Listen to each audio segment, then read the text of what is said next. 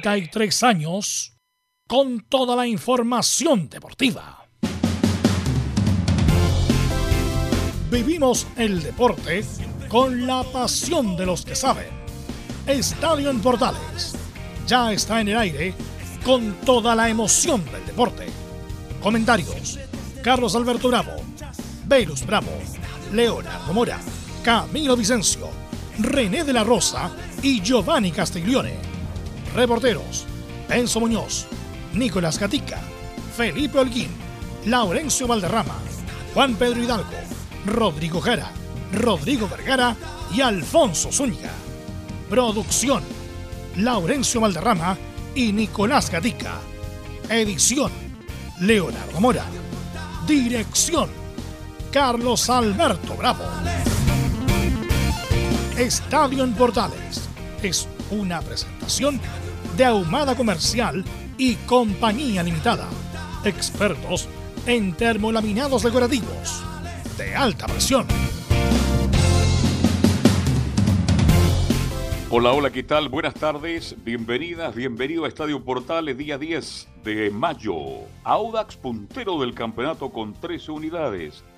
Ayer la U jugó lo mejor en la era Dudamel para algunos. Tendremos la polémica del partido entre Colo Colo y Palestina y mucho más en la presente edición de Estadio Portales.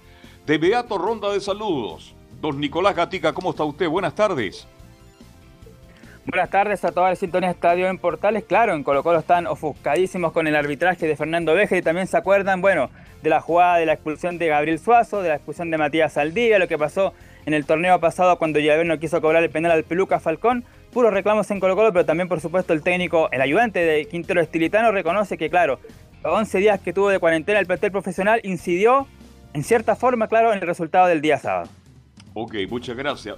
Doleus Antonio nos va a contar mucho más de lo que ocurrió ayer entre la U y Antofagasta. Hola, hola, ¿qué tal? Buenas tardes, Carlos Alberto. Sí, obviamente vamos a tener un resumen de lo que fue el partido de Universidad de Chile, que acumula su segunda victoria consecutiva en el torneo nacional obviamente habían solo alegrías dentro del plantel. Ok.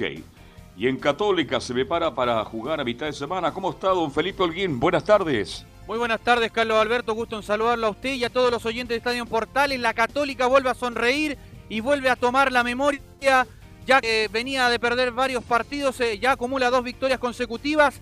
Le ganó a Calera, lo goleó y ahora enfrenta a Argentinos Junior en la semana el día miércoles. Esto y más en Estadio Portales. Ok, muchas gracias Felipe. Y estamos con las colonias, toda la información de Auda Palestina y más con el señor Laurencio Valderrama. ¿Qué tal, Laurencio? Eh, hola, ¿qué tal? Buenas tardes, don Carlos Alberto, para usted y para todos quienes nos escuchan en Estadio en Portal. Un gran fin de semana para las colonias porque por un lado Unión Española goleó 4-1 a O'Higgins y rompió una larga mala racha sin victoria. Eh, por cierto, eh, Palestino dio el batacazo ante Colo Colo en el Monumental y, también fortaleció al Coto Sierra y, el otro, como bien lo decían ustedes, Pato 0 a 0 ante Coversal. Eh, eh, tendremos lo medular de las reacciones de esos tres partidos en, en Estadio Portales, edición lunes 10 de mayo. Ok, muchas gracias. Vamos de inmediato a saludar a nuestro comentarista Camilo Vicencio Santalice. Buenas tardes. Muy buenas tardes, Carlos, para usted y para todos los auditores de Estadio en Portales. Sí, ya hace una fecha atractiva la que se jugó, con una mejoría de la U, también de la Católica, que ya también uno puede empezar a verlo eh, el juego que tiene, que lo vamos a estar eh, detallando, y, con polémicas también. Ok, muchas gracias. Don René de la Rosa, ¿cómo está usted? Muy buenas tardes. Muy buenas tardes, don Carlos, a todos los oyentes de Portales y a todo el equipo. Muchas gracias. ¿Qué tal? Buenas tardes, Veluz. Sí, buenas tardes a todos los amigos que escuchan Estadio en Portales y dos cosas. Bueno, que lo de la Unión es igual extraño, ¿ah? Lo de la Unión Española, después de haber jugado tan mal y jugó bastante bien el partido con O'Higgins y le ganó de buena manera. Lo otro, hablamos ayer de la polémica de la cancha, salieron a hablar los cancheros de la cancha del CDA, que la cancha estaba en perfecto estado. Por eso yo le preguntaba una cosa es el, terreno regular o irregular, y otra cosa es lo de colorado de la cancha por el cambio de semilla, por el cambio de estación. Así que por esas polémicas, bueno, obviamente que debería estar en mejor color la cancha del CDA, sobre todo si van a, la van a, van a jugar un partido oficial independiente que sean hombres o mujeres. Así que bueno, vamos con los titulares que lee de inmediato Nicolás Gatica. Ok, comenzamos entonces con los temas de esta jornada de día lunes en Portales y comenzamos por supuesto con el campeonato chileno. Donde lo más destacado, claro, Audax es el líder absoluto de primera división, aunque la diferencia con el séptimo, que es Ñublense, es de apenas 3 puntos. La Serena volvió a ganar, esta vez ante Ñublense y es segundo por diferencia de goles sobre O'Higgins y la UC. Y hablando de La Serena, claro, hoy día Humberto Chupete Suazo, delantero granate, cumple 40 años. La U, como lo adelantamos, que no juega bien pero que gana con lo justo, es quinto junto a Unión La Calera. Hablando del arbitraje, al igual que con Colo Colo en Guachipato, también se sienten perjudicados por cobros referiles. Un penal no cobrado ante O'Higgins la semana pasada y un penal mal cobrado para Curicó en el partido de ayer. En la parte baja, Wanderers es colista con 0 puntos y tras la dolorosa caída ante Melipilla, gatilló la renuncia de Ronald Fuentes. Suman dos candidatos para sucederlo, Víctor Riveros y Sebastián Núñez, quien dirigía en Bolivia. En Chinos por el Mundo, Alexis convirtió dos goles en goleada del Inter ante la Sampdoria que celebró en cancha su título de la Serie A. En México, el León, que además presenta a Ariel Holland de los chilenos Meneses y Dávila, que marcó un gol, quedó eliminado en playoff. Su verdugo fue el Toluca, que contó con el ex volante de Colo Colo, Claudio Baeza. En la Argentina, River de Pablo Díaz jugará ante Boca y Racing de Mena, Arias y Díaz ante Vélez de Pablo Galdames. Esto por los cuartos de final de la Copa de la Liga Argentina. Y en el tenis, bueno, Garín derrotó 7-5-6-2 al sudafricano Joyd Harris y avanzó a segunda ronda en el Master 1000 de Roma.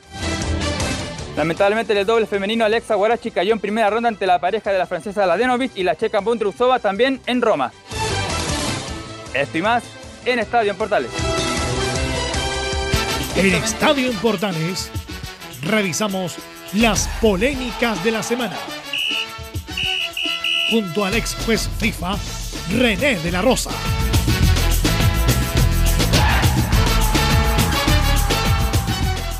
Justamente la U que jugó de los, mejores 30 minutos de, yo creo que de los últimos dos años, ¿ah? Sí, pues. Eh, de fútbol, la verdad. Y pudo haber goleado Velo. Bueno, lo vamos a comentar. Justamente la U en este media hora jugó, yo creo que lo mejorcito lo mejor de la era Dudamel. Jugó al fútbol. Una cuestión tan básica, jugó al fútbol, se vio buenos, buenos momentos de la U el día de ayer, justamente.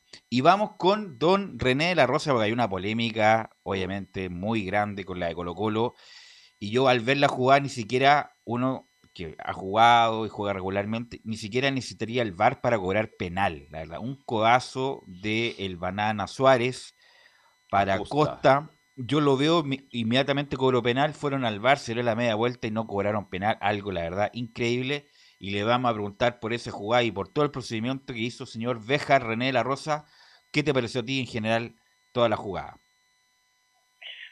Eh, bueno, eh, lamentablemente las dos eh, figuras que estaban en proyección, entre paréntesis, que es Béjar y Lara, que estaba como de, estaba de cuarto en ese partido, eh, no, no, no anduvieron, no anduvieron el día para perjuicio de Colo Colo y así como lo mencionan su dirigente, su entrenador, su preparador físico, es algo que no sé, no se entiende. La jugada es eh, habla por sí sola, como lo mencionó el preparador físico, y como el ayudante técnico de Quintero, y en realidad no hay cómo defender esa jugada, no sé qué pasó por la cabeza de Bejar, que estaba bien ubicado, no estaba no tapó nadie, y de hecho él menciona eh, el error, eh, bueno, con la boca muerde el pez, como es el término, cuando va al bar, y yo insisto, eh, FIFA prohibió los audio a través de que estén los micrófonos cerca del bar en el momento del campo juego.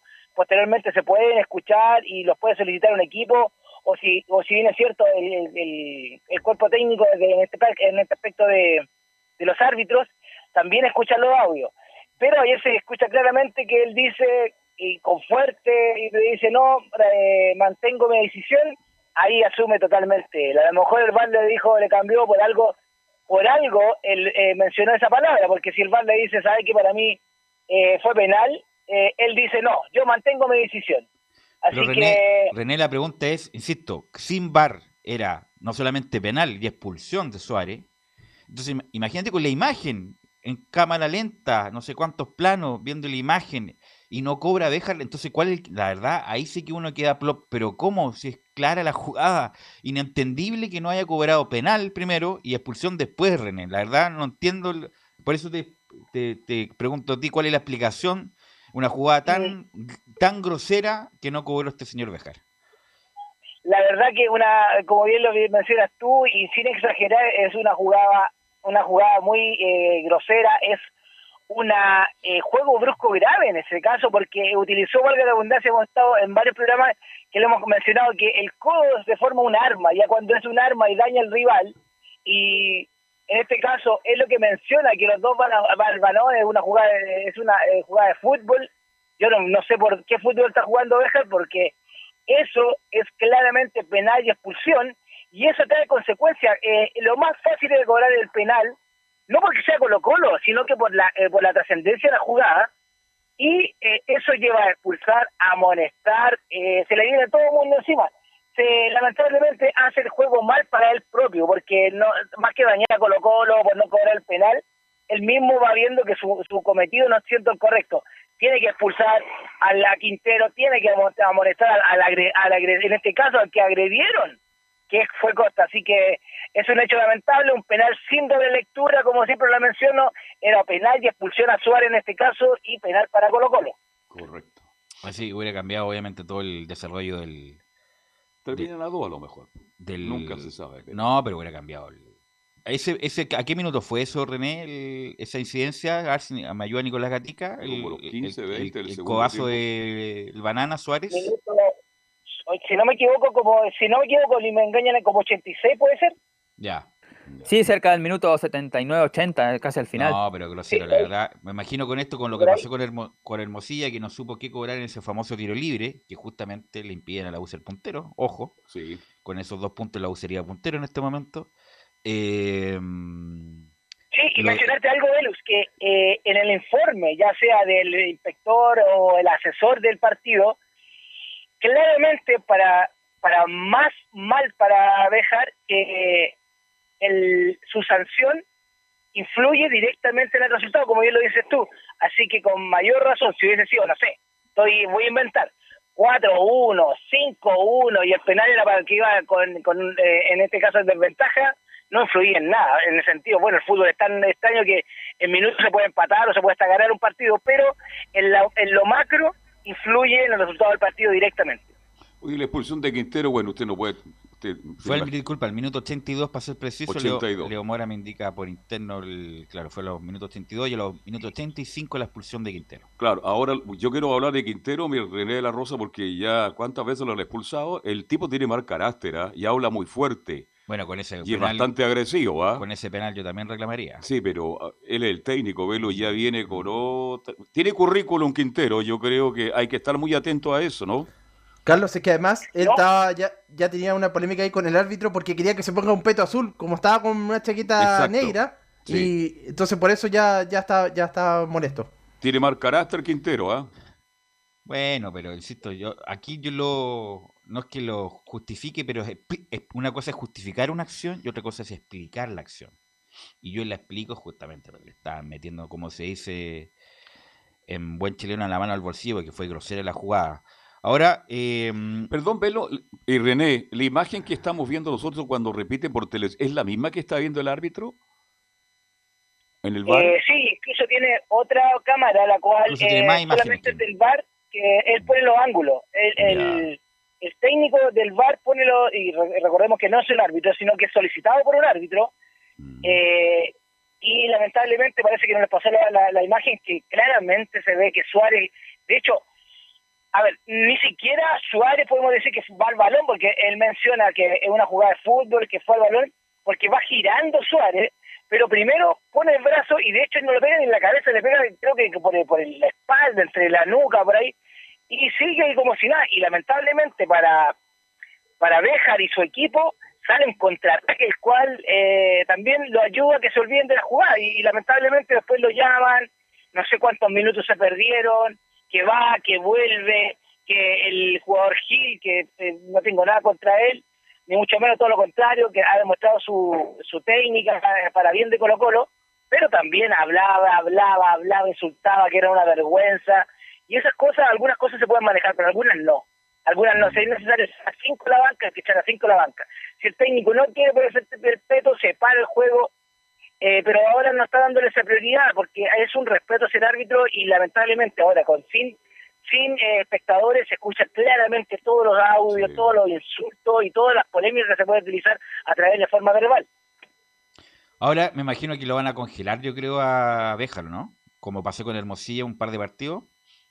Yo creo que sí, y como lo eh, comenté al principio de, mi relato, el, es, bastante lamentable porque, a ver, uno puede tener su carácter, uno puede demostrar, no, muchachos, yo, pero a veces hay que dejarse llevar un poquitito, eh, en el sentido que, ¿a qué me refiero? Que debe escuchar la opinión de los demás.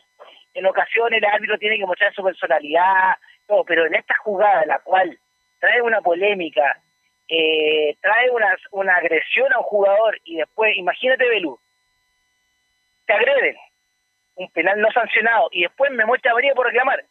¿Es justo o no es justo? Mm.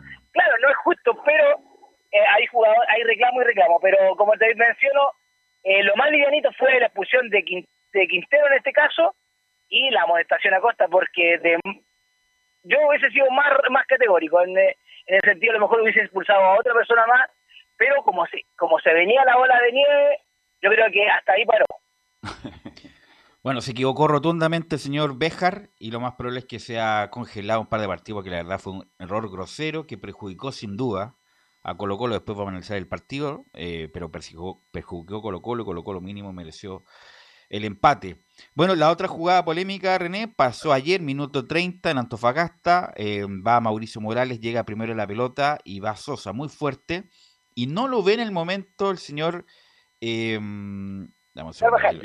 Carvajal, lo anoté. Sí, Carvajal.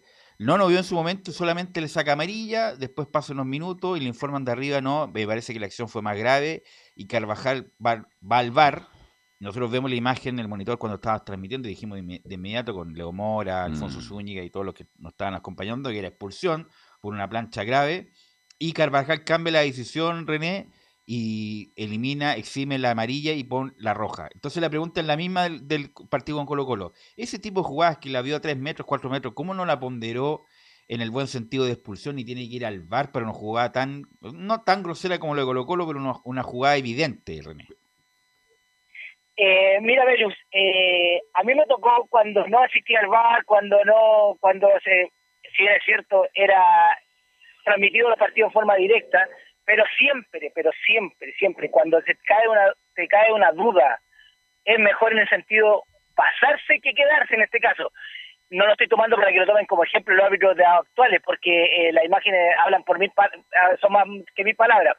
Pero a veces la televisión, esos pisotones, eso, esta, estos eh, tacles, que lo cual eh, mejor pasarse, quedarse, que el árbitro no se le pasó la mano, pero fue con la intención de, bueno, no se mide la intención, pero se ve con el acto de agredir a un rival claramente porque ya el jugador ya no tenía ninguna opción de tocar el balón, el jugador se anticipa y no hay nada mejor que mostrarle amarilla, pero cuando hay un contacto físico, cuando hay una, en este caso es un juego brusco grave, no una conducta violenta para que la gente sepa que la conducta es la reacción del jugador hacia un rival o hacia un compañero, este es un juego brusco grave porque está poniendo en peligro la integridad física del rival y en este aspecto lo leyó mal Carvajal, después posteriormente tuvo que retirar, que es lo más feo, es lo más eh, en sentido feo, que esté cambiando mi decisión, pero para eso se hizo el VAR y lamentablemente no lo tomó, no, no le evaluó bien, pero como digo yo, mejor pasarse que quedarse.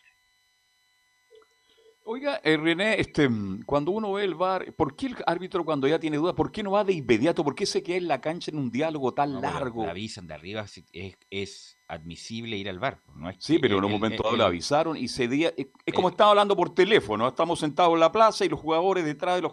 ¿Por qué no ir directamente al bar él como árbitro central para ver? No, pues si él le tienen que indicar de arriba. Sí, pero... No es que diga, oye, si hay que ir con duda, me pueden ir? No, es de arriba lo que le dicen. No, sí, yo sé que le indican de arriba, pero en la jugada de, Palestino con los partido que yo íntegramente, porque me deleitó Villanueva, entre paréntesis, resulta que se sabía que tenía que ir al bar y vamos conversando, ya le insinuaron. No, porque están chequeándola, por eso es chequeo bar y después cuando hacen el chequeo bar, ahí le dicen acérquese al monitor. Ya. Ese es el procedimiento. ¿Y por qué no hacer el chequeo y todo lo demás junto al monitor para que los jugadores, oye, porque los jugadores, por Dios, que molestan por René de la Rosa? No, por supuesto, don Carlos. Eh, le explico, como eh, no está tan lejano de la realidad Velus, porque, a ver, se desarrolla la jugada, juego, sigo jugando, no la observé el técnico en este caso, vuelvo a repetir, que no es un árbitro, está un árbitro en el bar, pero el técnico que el que retrocede la jugada, el que la repite, la está repitiendo en forma interna, en forma interna, y después si le causa alguna duda al árbitro que está ahí en el bar, le menciona a través del intercomunicador, a este caso Béjar, Béjar en la jugada de Colo Colo, eh, en el ataque Colo Colo, antes del contraataque, hay una jugada la cual amenita, por ejemplo, no el VAR no puede decir, Béjar fue penal, no, él lo invita a ver la imagen porque para insinuación de él le parece que hay algo extraño, pero no, no puede, tiene explícitamente prohibido decir eh, eh, penal a Colo Colo, eh, No, no, no, no, no, ni siquiera decir penal ni falta, no. Hay algo extraño el cual tú tienes que evaluar. Ese es el, procedimiento.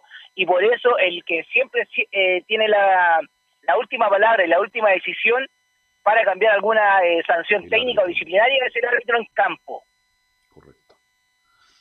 Así que bueno, ¿alguna otra observación de respecto a la fecha? Porque estas fueron las dos polémicas más importantes de la fecha. ¿Alguna polémica respecto de la fecha, René, que quiera eh, hacer alguna observación? Más que nada, más que nada que polémica que, que yo lo lamento bastante porque son árbitros los cuales están eh, con bastante proyección eh, hay varios equipos, lo que me está llevando mucho la atención que varios equipos están quejándose del arbitraje, eh, donde ven caras nuevas, eh, también les cuesta, como en todo ámbito, la renovación. Eh, también tuvo varias varias jugadas en las cuales tenían, no tenían doble lectura y también ha salido felizmente airioso. Pero vuelvo a repetir, el recambio, como en todo ámbito, vuelvo a repetir, está pero lamentablemente no han utilizado bien las armas en el sentido en el VAR. Qué mejor que Beja no hubiese cobrado ese penal, hubiese estado, todos estamos alabando, o ni siquiera nos acordamos de Beja si hubiese cobrado ese penal.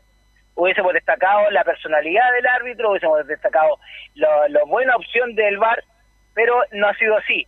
Y eso eh, está bastante, eh, me preocupa en el sentido que como comentarista, como trabajador, que, que, lamentablemente hablo de, de las jugadas polémicas del árbitro, pero el que debería estar más preocupado es Jorge Osorio, el cual se le está yendo no de las manos, sino que está eligiendo a los árbitros, a lo mejor lo está apurando y, lamentablemente para él no hay recambio a través de un Tobar, de un Bascuñán, de un Felipe González, no hay lamentablemente eh, cambio notable y a corto plazo.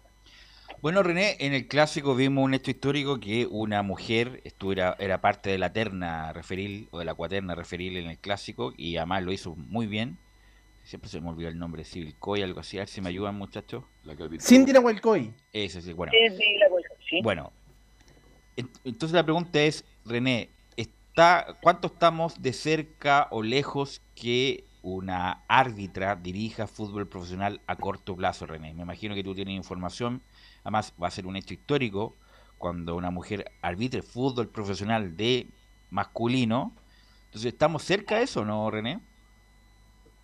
No me debería decir que no estamos ni lejos ni tan cerca tampoco, porque no, no lo puedo decir, ¿sabe que no vamos a estar a cinco años de, de que una mujer dirija Primera División? Recordemos que la personalidad del, del jugador eh, nacional ya se está adaptando al arbitraje femenino a través de provoca un impacto, que una mujer esté, en, tienen que educarse también, porque para qué decir, hay varios jugadores los cuales no respetan mucho al, al, género eh, femenino en este caso, pero eh, yo creo que no tan a, corto plazo, Belu, lamentablemente, porque tenemos una árbitra que está dirigiendo en primera B y que partió en segunda división, que es la Belén Carvajal.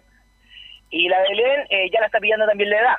¿En qué sentido? tiene 40 y fracción ya, y no creo que a corto plazo, porque la que la sigue, la que le sigue, que puede ser eh, una Dione de Ricio, que están recién haciendo su arma y todavía en la parte internacional, a eso me refiero, como FIFA, eh, partirían por segunda, segunda edición y ahí tienen que quemar alguna etapa, y lo cual yo creo que lo veo más lejano que cercano, Velus, con tu pregunta.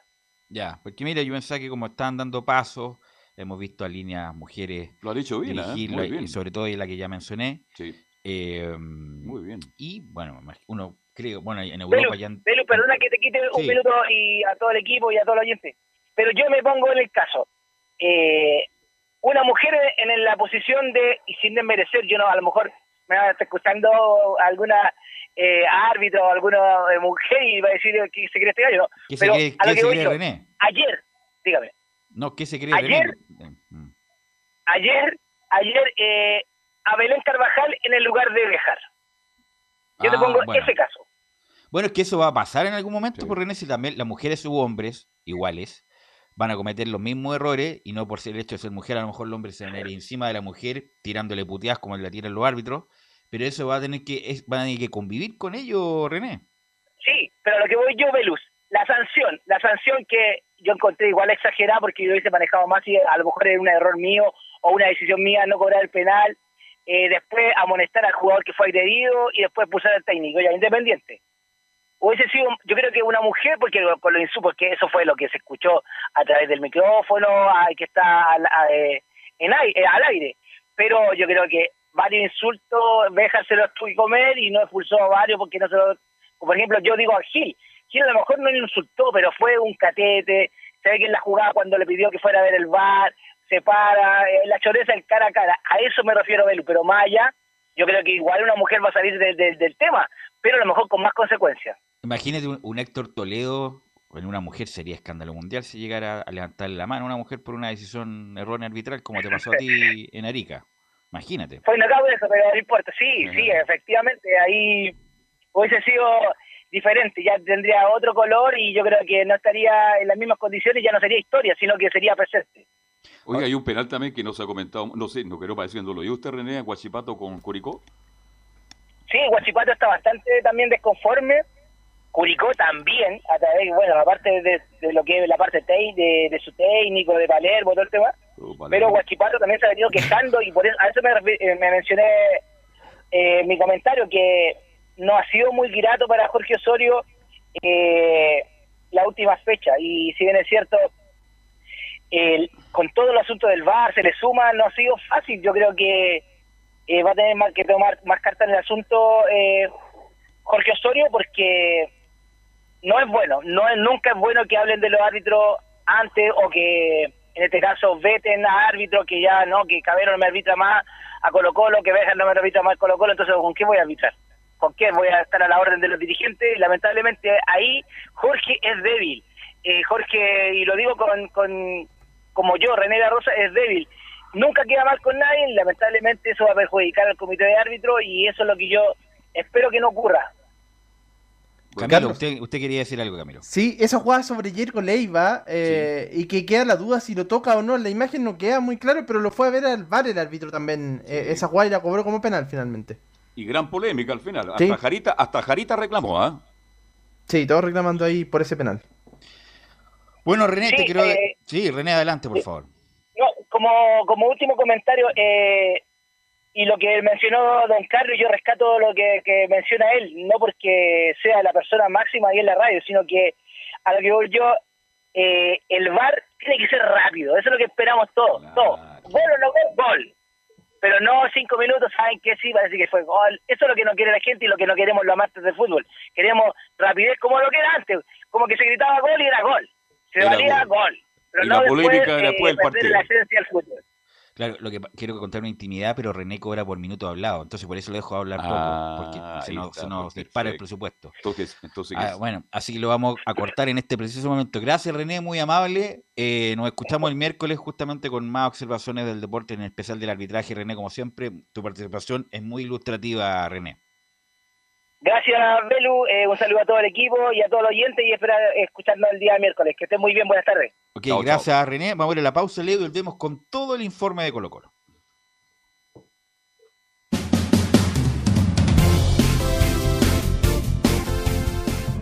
Radio Portales le indica la hora. Las 2 de la tarde. Es muy importante, es urgente, es vital que entre todos detengamos el coronavirus. Y todos podemos ayudar a través de una sencilla acción. Quédate en casa por tu salud, la de los niños y la de los adultos mayores. Sigamos los protocolos que entrega la autoridad de salud y evitemos contagiarnos o contagiar a nuestros seres queridos o a otras personas. Quédate en casa porque es la mejor manera de ponerle fin a este virus. Nosotros te seguiremos informando y acompañando, pero te invitamos de todo corazón que por favor lo hagas. Es muy fácil.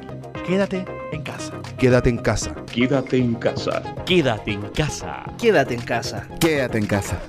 Recuerda, al coronavirus lo derrotamos entre todos. Seamos responsables. Es un mensaje de Radio Portales, la primera de Chile.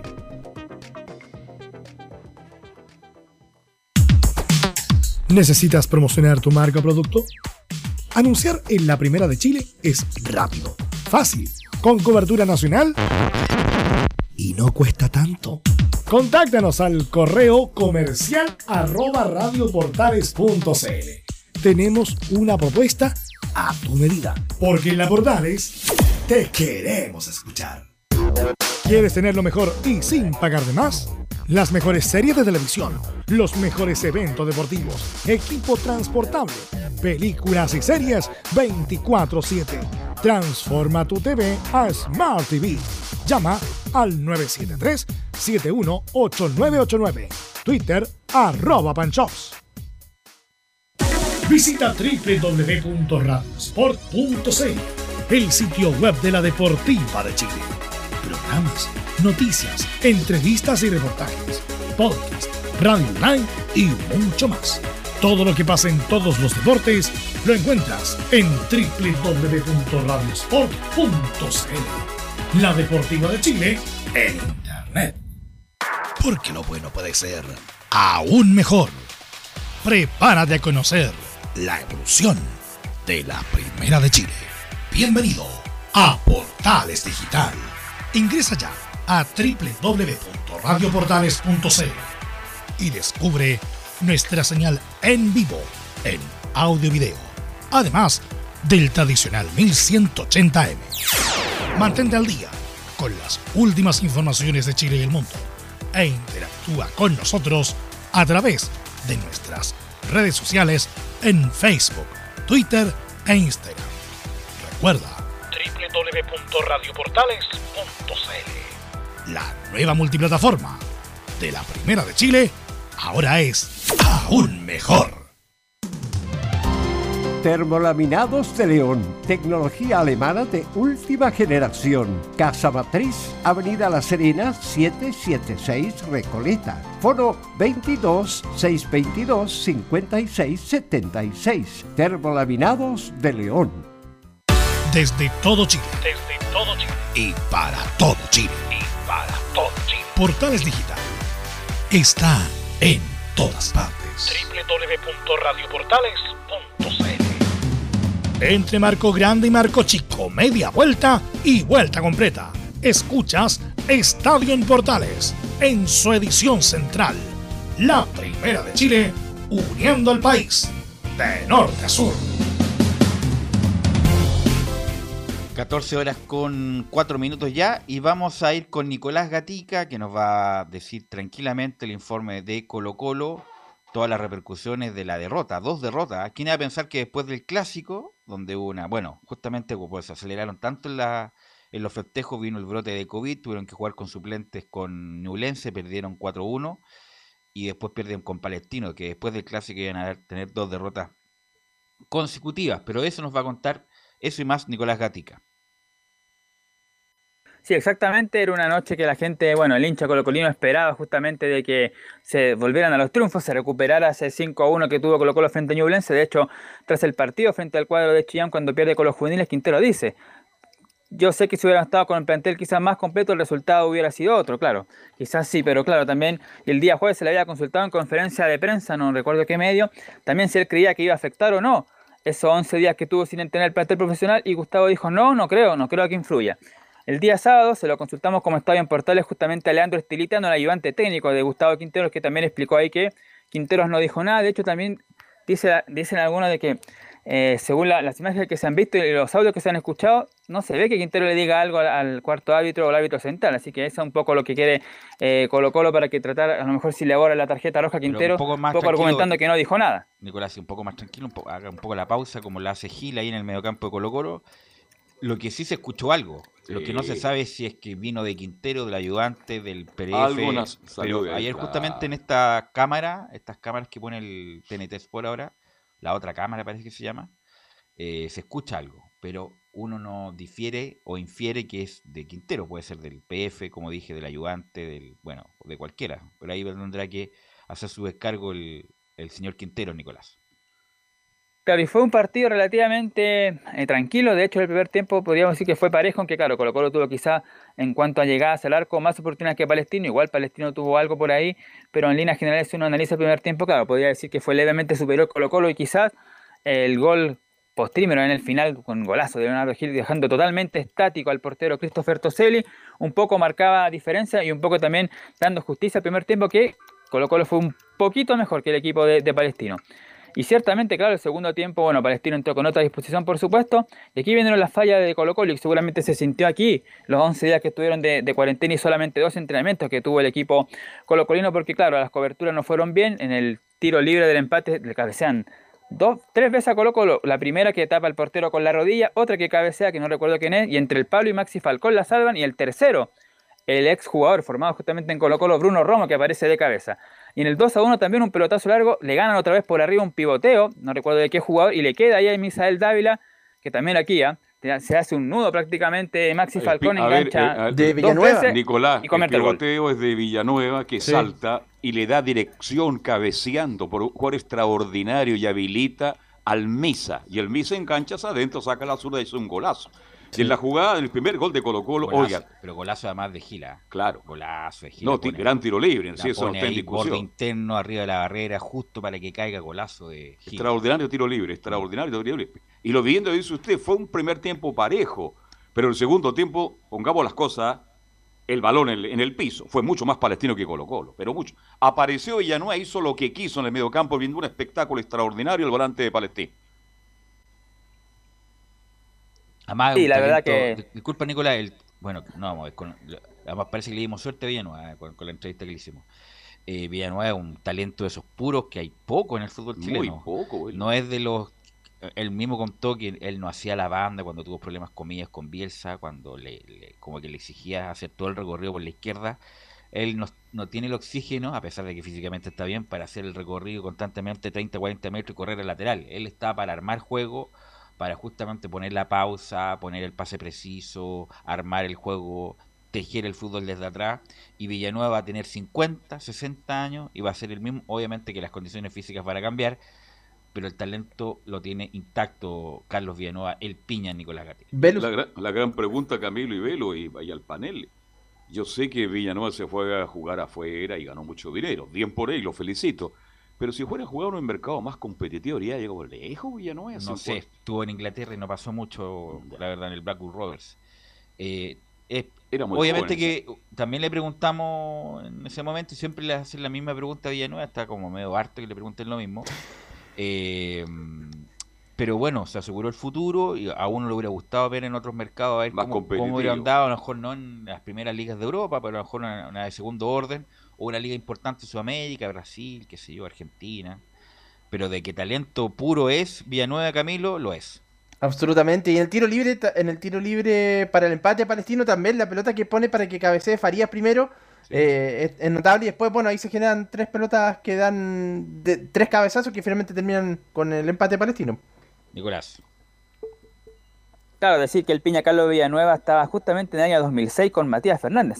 qui- Quizás fue opacado justamente por el mejor jugador de América en ese tiempo, pero tenían, creo yo, el mismo talento Villanueva y Matías Fernández el año 2006. Obviamente, claro, tenía mucho más marketing Matías por lo que hizo también en, el, en la Copa Sudamericana, llegando a esa final y esa, esa jugada importante. Pero Villanueva también era más o menos al mismo nivel. Y ahora, claro, está mucho mejor Villanueva físicamente que el 14, que de hecho salió también en el partido frente a Deporte La Serena. Y claro, después, bueno, el segundo tiempo remonta Palestino y Colo Colo con más ímpetu que fútbol. eh, llega esa jugada donde ya sabemos todo el codazo que le da Cristian Suárez a, Gabriel Costa. Ya todo el tiempo de bar que se demoró, la expulsión para el, para el técnico Quintero, se esperaba que no se cobre y bueno, fue prácticamente lo último. Después Colo Colo tuvo una última jugada, un tiro libre otra vez. El Colo Gil, que esta vez el portero Toseli tomó precauciones, por supuesto, del primer tiempo y terminó despejando. Así que, claro, fue un buen triunfo de Palestino, pero Colo Colo en el segundo tiempo sintió estos 11 días que no estuvo el plantel completo haciendo su preparación. Así que ahora vamos ya a escuchar, por supuesto, testimonios. La primera que vamos a escuchar del ayudante de Quintero, Leandro Estilitano, sobre la jugada, que dice, respecto a la jugada no voy a decir nada.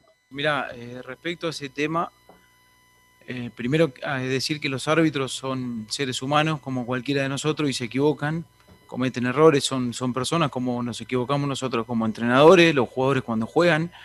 Y respecto a la jugada, no, no voy a decir nada, las imágenes hablan por sí solas. Eh, lamentablemente no es la primera vez que nos pasa, pero en este caso, en esta jugada particular, la jugada habla por sí sola. Ahora, este, bueno, luego vamos a hablar de Palestino, pero Palestino hizo, yo sé que Camilo hay nerviosismo en Palestino, Palestino invirtió mucho, trajo a Romo, trajo a Alvarado, trajo a este otro muchacho, al otro central, a, al Banana. Cuando uno ve jugar a Palestino, con ese equipo, le alcanzaba además para haber pasado otra fase.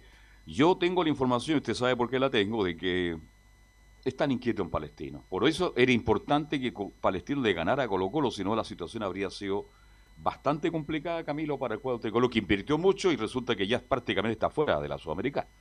Bueno, de hecho después lo destaca José Luis Sierra, y lo vamos a escuchar seguramente después con, con Laurencio, pero destaca lo, lo, importante que era este triunfo contra este rival de importancia, porque estaba peleando, o que estaba peleando la parte de arriba. Y la segunda que vas a escuchar de Estilitano, que tiene que ver con lo mismo. En la número 5, como dice Magrimio Laurencio, dice Estilitano en las imágenes, estas y las anteriores hablan por sí solas. No, eh, creo que, como dije al principio, eh, las imágenes, esta y las anteriores, hablan por sí solas. Con Gabriel Suazo, una jugada muy parecida, se tomó otra decisión y creo que, que es materia de análisis para toda la semana para ustedes porque las imágenes hablan por sí solas. Claro, ahí está entonces la declaración de Leandro Estilitano. Claro, uno entiende y se comentó en su momento que la expulsión de Gabriel Suazo, claro, era justa por, porque no vio el balón y fue a golpear directamente al jugador de la Universidad de Chile, Espinosa. Pero claro, eso fue en otro sector de la cancha y la expulsión y aquí que fue en el área, ni siquiera fue penal y por supuesto expulsión para Tensor. Es un poco la, el, símil que hacía el ayudante Leandro Estilitano, entendiendo que, claro, la expulsión de Gabriel Suazo sí fue. Estamos muy de acuerdo que, bueno, nos comentaba bien, perjudicado Colo Colo y como dijo Velo, y yo también lo mantengo, a lo mejor el resultado habría sido distinto. Porque era un gol importante, llegaban al empate y con los goles usted sabe que reaccionan siempre en los minutos finales. Pero bueno, ya es parte del recuerdo, tendrán que seguir reclamando. A la FIFA nomás, pues mi estimado Nicolás Gatica. Y de pasadita a la Conmebol, y si quiere van a la CONCACAF. Pero ya está, está escrita la historia. Perjudicado Colo Colo, estamos de acuerdo. Claro, ya lo pasado es pasado, como dicen. Y la segunda que vas a escuchar de Estilitano, que es la tercera en rigor, tiene que ver con la expulsión de Quinteros y también el análisis del partido. Preocupado, no, siempre ocupado. No sabemos por qué eh, expulsó a Gustavo. Gustavo no dijo nada, no hizo nada. Eh, de hecho, eh, en el segundo tiempo estuve yo parado y Gustavo sentado por una cuestión de, la utilización del peto. no hizo nada, no hizo ni dijo nada y lo expulsaron. y respecto al balance, creo que creemos que fuimos superiores, tuvimos además el primer tiempo además de, del gol, tuvimos dos o tres posibilidades más de Gabriel Costa, en el segundo tiempo de Pablo Solari que no pudimos concretar y el rival fue efectivo, concretó y bueno, esto, esto se, decide por goles y lamentablemente eh, las ocasiones que tuvimos no las pudimos concretar. Claro, ahí está entonces el análisis que hace, por supuesto, Estilitano y hablando que Quintero justamente no dijo nada, y ahí dice, ya explicó realmente Leandro Estilitano. La otra que vas a escuchar del ayudante técnico es un poco lo que comentábamos antes, de las dos derrotas que tiene el equipo de Colo Colo consecutivas, 5-1 frente a Ñublense y el partido del sábado ante Palestino, la derrota como local 2-0 ante O'Higgins. De hecho, dos de las tres derrotas, y eso es lo preocupante, son en el Estadio Monumental. Colo Colo solamente le ganó a la U en este campeonato, perdió con O'Higgins y perdió con Palestino, y solamente empató 0-0 en en La Calera, así que también hay que revisar eso, porque Colo Colo no puede ganar en el Monumental más allá de que sea la Universidad de Chile, no, no le gana a ningún otro equipo más. Y sobre ese tema de, de las derrotas que ha tenido tan seguido y del juego, dice Estilitano, no estamos preocupados por el rendimiento. Preocupados, no, siempre ocupados. Eh, creo que el primer tiempo fue muy bueno, como decía, hemos tenido situaciones para quizás aumentar el marcador, y en el segundo tiempo el rival fue mucho más efectivo y la que tuvo una jugada de pelota parada y otra jugada concretó y, ganó. Esa es la realidad. Eh, también cuando uno hace como cuerpo técnico el análisis, Eh, recién pudimos entrenar dos días nada más con el plantel, con los, con los jugadores completos. Eh, eh, no incidió en el resultado, pero sí en la realidad también que, que no fueron semanas normales. Y la última que tiene que ver con lo mismo, dice el ayudante de Quintero, no pudimos entrenar por muchos días con el plantel completo. La realidad es que entrenamos solamente, tuvimos, dos días para preparar este partido y, estamos conformes porque creemos que, por momentos fuimos superiores, que pudimos haber ampliado el resultado, pero la realidad y el contexto marca que, que no es lo normal. Venimos de una situación muy particular donde eh, no pudimos entrenar durante muchos días con todo el plantel completo. Y bueno, eh, yo creo que no incidió en el resultado, pero tampoco, también hay que analizar en, en el contexto eh, que fue un, fueron dos días solamente de preparación de partido y que fue, es, es atípico para lo que marca el fútbol profesional. Bueno, esta escuchamos íntegramente las cinco respuestas que respondió justamente eh, Leandro Estilitano tras el partido, tras la derrota frente a, a, perdón, Palestino por 2 a 1. Decir ahora, claro, que bueno, Colo Colo tiene que esperar hasta el 15 y 16 de, de, de, mayo por las elecciones y la fecha siguiente un duro rival tiene que enfrentar Colo Colo, un equipo copero, tiene que visitar a Huachipato en el Estadio Cap, hacer el día domingo 23 de mayo a las 15 horas. Eso le queda a Colo Colo ya en el futuro cercano. Después va a quedar libre la novena fecha y después tiene que recibir a Deportes La Serena en el Estadio Monumental. Ahora, respecto de un, lo que es un refuerzo y, y es bueno y, y, cae parado de inmediato, Gil. Gil el Buen ejemplo. Jugador. Inmediatamente parado titular indiscutido, no solamente indiscutido, sino que se echa el equipo al hombro. Por él pasa el juego, por él pasa cuándo retroceder, cuándo presionar, cuándo esperar. Más, le pega, le pega los tiros libres, guardando las proporciones como Marcelo Espina, pero zurdo eh, Gil. Así que es un, un, ejemplo de un buen, de un buen eh, refuerzo que cae parado de inmediato como, como lo hemos visto con el partido con Católica, marcó un gol con Colo, con la U que marcó el gol del triunfo, hizo un golazo de tiro libre, libre, y bueno, fue llamado a, al microciclo, así que es un jugador que cayó parado en Colo Colo. ¿Algo más, Nicolás? Eso para cerrar, por decir que justamente Leonardo Gil hoy día se integra junto a otros jugadores de Colo Colo volados, y no recuerdo qué más por ahí, pero son cuatro o cinco jugadores, a Brian Cortés, que se integran al microciclo de Martín Lazarte, que va a ser hoy día, mañana y el miércoles, y después, por supuesto, se va a integrar a Colo Colo, que como dijimos, preparar el partido del domingo 23 ante Huachipato. Ok, Nicolás Gatica, muchas gracias, muy amable. Y vamos con la Católica, que recuperó la memoria, pero tuvo una una corta pérdida de memoria sí. y ganó, bueno, ganó, le ganó a, a Nacional, a Nacional de Uruguay y le ganó a la calera. Y, ganó a calera. y antes de ir con Felipe Holguín, que nos va a dar el reporte, le quiero preguntar a Camilo, como siempre, su apreciación del partido de la Católica con la Catelera, Camilo. Sí, porque yo cuando estábamos en los titulares yo decía que ya uno podía ver lo que a lo que está jugando la, lo, el juego que va a tener la Católica. Sí, claramente parte por la parte defensiva, pero ahora con ahora tienen los intérpretes para jugar, eh, para aprovechar las contras, eh, sobre todo por el lado de Edson Puch, que creo sí. que para mí fue el mejor de la cancha, definitivamente. No. Sí, sí desde... Hoy le da otra cosa, Camilo. Llegó Puch, se recuperó porque la otra vez jugó, pero estaba recién saliendo, ahora eso, volvió. Eso es fútbol. Eso es un jugador distinto. No, pero eso diferente. es, para los que nos gusta el fútbol, sí, pues. ver ese tipo de jugadores, quiebre en cintura, freno, borde interno, buenos cambios de frente, buenos cambios de frente, amague, ir por dentro y por fuera eh, no saber para dónde salir. Bueno, eso justamente eh, es fútbol. Y bueno, Puch tiene de sobra, lamentablemente tuvo problemas físicos, pero se ha ido recuperando, Camilo. Sí, y lo demostró al tiro ya desde el minuto. Pues sí, eh, el tiro libre se genera después de una jugada que parte él por el centro del campo de juego y le toca para, para el escano, le cometen el, la falta y bueno, después el, el, golpe de cabeza de mm, finalmente el tiro libre de Marcelino Núñez y, y Valver Huerta que, que, gana muy bien la posición a Cristian Vilches. Y después todo fue todo por el sector izquierdo y eso también el alza de, de Edson Puch, el buen juego, también permitió que Luciano Agüed se asociara bastante por ese sector, pasara por, en dos oportunidades y mandara eh, y mandar a centros para, para, encontrar a Valencia. Así que mejora por esa parte la, la Católica, pero un juego que cede la pelota al rival y, y le acomoda más salir de contra, pero ahora, ahora tiene inter, los intérpretes, como, como el caso de Pucho. ¿Qué me puede decir de lo que pasó el fin de semana, don Felipe? Muy buenas tardes, Belu. Gusto en saludarte a ti. Y a Perdón, Felipe, eh, eh, ¿cómo estuvo las clases de matemáticas? ¿Se aprendió la tabla del 3? Sí, por supuesto. Yo pensé que era relator, es profesor ahora. Sí, pero bueno, usted sabe que tiene que uno en la vida aprender de todo. Sí, okay. a todos los oficios. Sí, para, para adentrarnos en lo que va a ser el partido, claro, eh, fue un partido bastante bueno en lo futbolístico, la Católica lo ganó muy bien, eh, mostró cosas diferentes que había mostrado en este caso ante Nacional de Uruguay, el juego aéreo volvió a recuperarlo de, de la mano de Valver Huerta y después, de, bueno, para qué decirlo, eh, el eh, gran partido que hizo en lo personal eh, y lo profesional el jugador Diego Valencia también, que bueno, se anotó los dos goles. Y bueno, en la Católica ahí se le vino encima, pudo marcar otro, otro gol más para sentenciar el marcador y, y, agrandarlo un poco más, pero la Católica jugó muy bien en lo futbolístico y, y si les parece escuchemos las primeras declaraciones de Gustavo Pollete detrás del partido, donde hace mención a, al gol tan tempranero que hace Valver Huerta en un centro muy bien pegado con borde interno de, del jugador Marcelino Núñez y el cabezazo de eh, Valver Huerta. Escuchemos las primeras declaraciones de Gustavo Poyet donde habla y analiza la victoria ante uno la calera.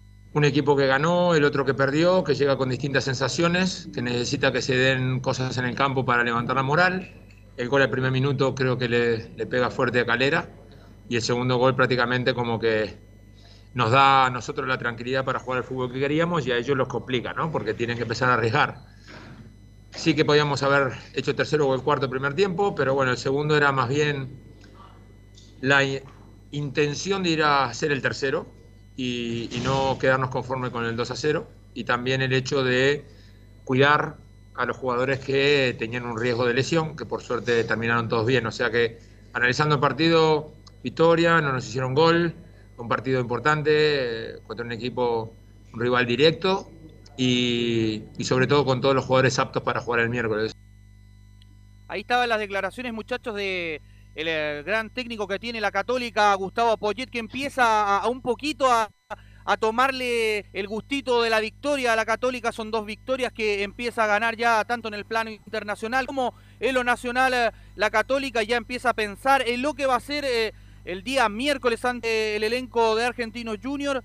Por supuesto que va a ser transmisión de Estadio en Portales. Y si les parece, muchachos, pasemos a escuchar las siguientes declaraciones del técnico uruguayo Poyet, donde también eh, habla sobre el gran rendimiento del pollo, eh, en este caso Valencia, quien eh, tuvo un partido en lo personal muy bueno. Escuchemos las siguientes declaraciones del el técnico uruguayo, quien habla y hace y analiza al, jugador Valencia sobre el momento del de, pollo Valencia. Diego, por eso jugó en esa posición hoy, porque sabemos el potencial que tiene, porque a Fernando lo veníamos, entre comillas, matando, jugando todos los partidos 90 minutos, con golpes, con cansancio, con viajes, con miles de cosas que, que nos fueron pasando, y tomé la decisión, ahora para ustedes fácil, porque ganamos 3 a 0, de, de cambiarlo hoy, pero evidentemente hay una estadística que refuerza lo importante que es Fernando Sampedri y como tal lo vamos a ir utilizando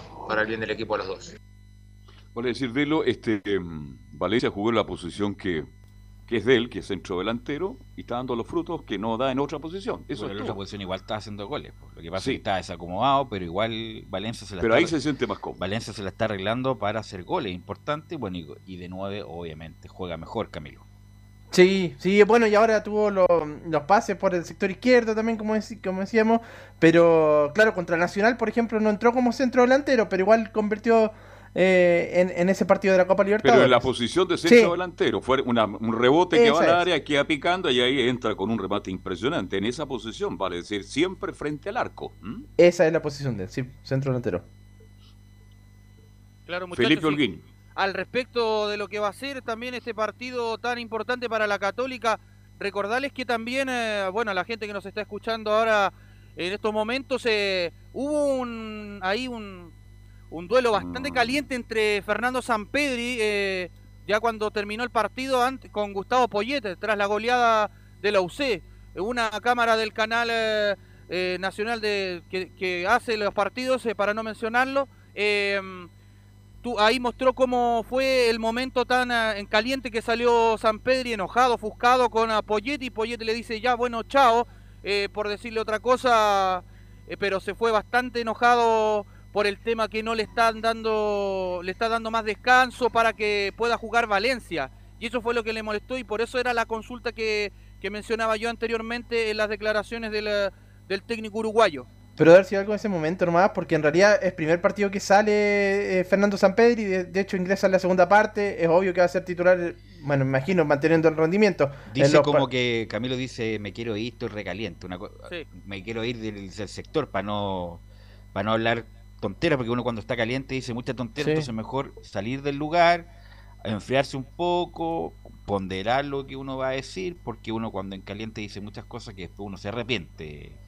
Eh, entonces me parece bien lo que hizo San Pedro. Sí, de hecho le dice, ándate a tu casa, dale, le dice, chao. Eso es lo que le dice el, el técnico uruguayo. Bueno, sabemos también que no es, es bastante tosudo y tiene un muy mal carácter también. Pero bueno, nada que hacer con, con lo de Gustavo Poyet. eh, es uruguayo, casi todos los uruguayos son la mayoría eh, un poco salen, son calientes para la- dar las declaraciones. Y también lo otro, muchachos, la Católica mañana ya sale a las 11 de la mañana del complejo Raimundo Tupper para después ya tomar el vuelo rumbo a Argentina para enfrentar a Argentinos Juniors por la Copa Conmebol Libertadores el día miércoles. Perfecto. Bien, este el, ah, después comentamos lo, el- lo que pasó con la pregunta de Calera al árbitro, al, al técnico de Calera. Digámoslo al tiro, porque el- Sí, por eso- a ver si Leo Mora nos colabora en esta oportunidad, si está por ahí, porque ¿Cómo Leo Mora, Leo eso? Mora fue el que eh, editó el audio, me parece, y lo lanzó y se viralizó. A ver Exactamente. si me ayuda. ¿Estará por ahí, Leo, no? ¿Cómo les va, muchachos? Buenas tardes. ¿Cómo estuvo la vuelta? ¿Cómo estuvo la vuelta, don Leonardo?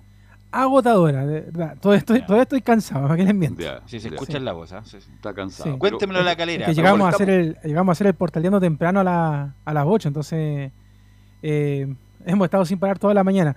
¿Se fue el Eh, sábado a Antofagasta? No, el domingo en la mañana. Ah, el domingo de mañana. Sí, pero igual eh, eh, agradecerle del paso al aire a, a la gente de Azul Azul que, que tuvo la deferencia esta vez con los medios de, de comunicación que viajaron a la zona de, de ayudarnos un poco con el tema de la de la logística, por decirlo de alguna manera, los traslados y todo, porque recordemos que Antofagasta está en cuarentena, entonces no, no hay traslados como de manera normal, que uno llegara al aeropuerto y se encontrara con servicios todo el tiempo, sino que eh, hay cada cierto rato taxi o transfer que hay que nos trasladan a la ciudad, porque recordemos que el estadio no está en la ciudad. Y o sea, perdón, el aeropuerto. el- los transfer. ¿Cómo? Pegan el medio palo el transfer, ¿o ¿no? Sí, de hecho los precios originales estaban sobre los 50 mil pesos. Eh, ida y vuelta, pero gracias ¿Pero a le, la entrega- gente- le entregaban el auto a usted para hacer de Santiago después o no? Eh, no, de hecho, ahí en tiempos normales hay servicio de arriendo de autos en Antofagasta, que uno los Ya. puede ocupar durante el día, pero esta vez, como le digo, está todo un poquito acotado, así que no, en general no- nos trataron súper bien y tuvieron paciencia, sobre todo con nosotros, que cerramos bien tardecito la, la transmisión y nos esperaron a todos para después llevarnos a, a Cerro Moreno de vuelta para llegar a cerca de la medianoche a Santiago. Pero bueno, lo que, Vamos ustedes están, lo que ustedes estaban preguntando, bueno, el día, el sábado transmitimos el partido justamente de entre los Cruzados y la Calera. Y el primero en hablar fue el técnico Luca Marco Giuseppe, que lo hemos escuchado en otras oportunidades por producto de la Copa Libertadores.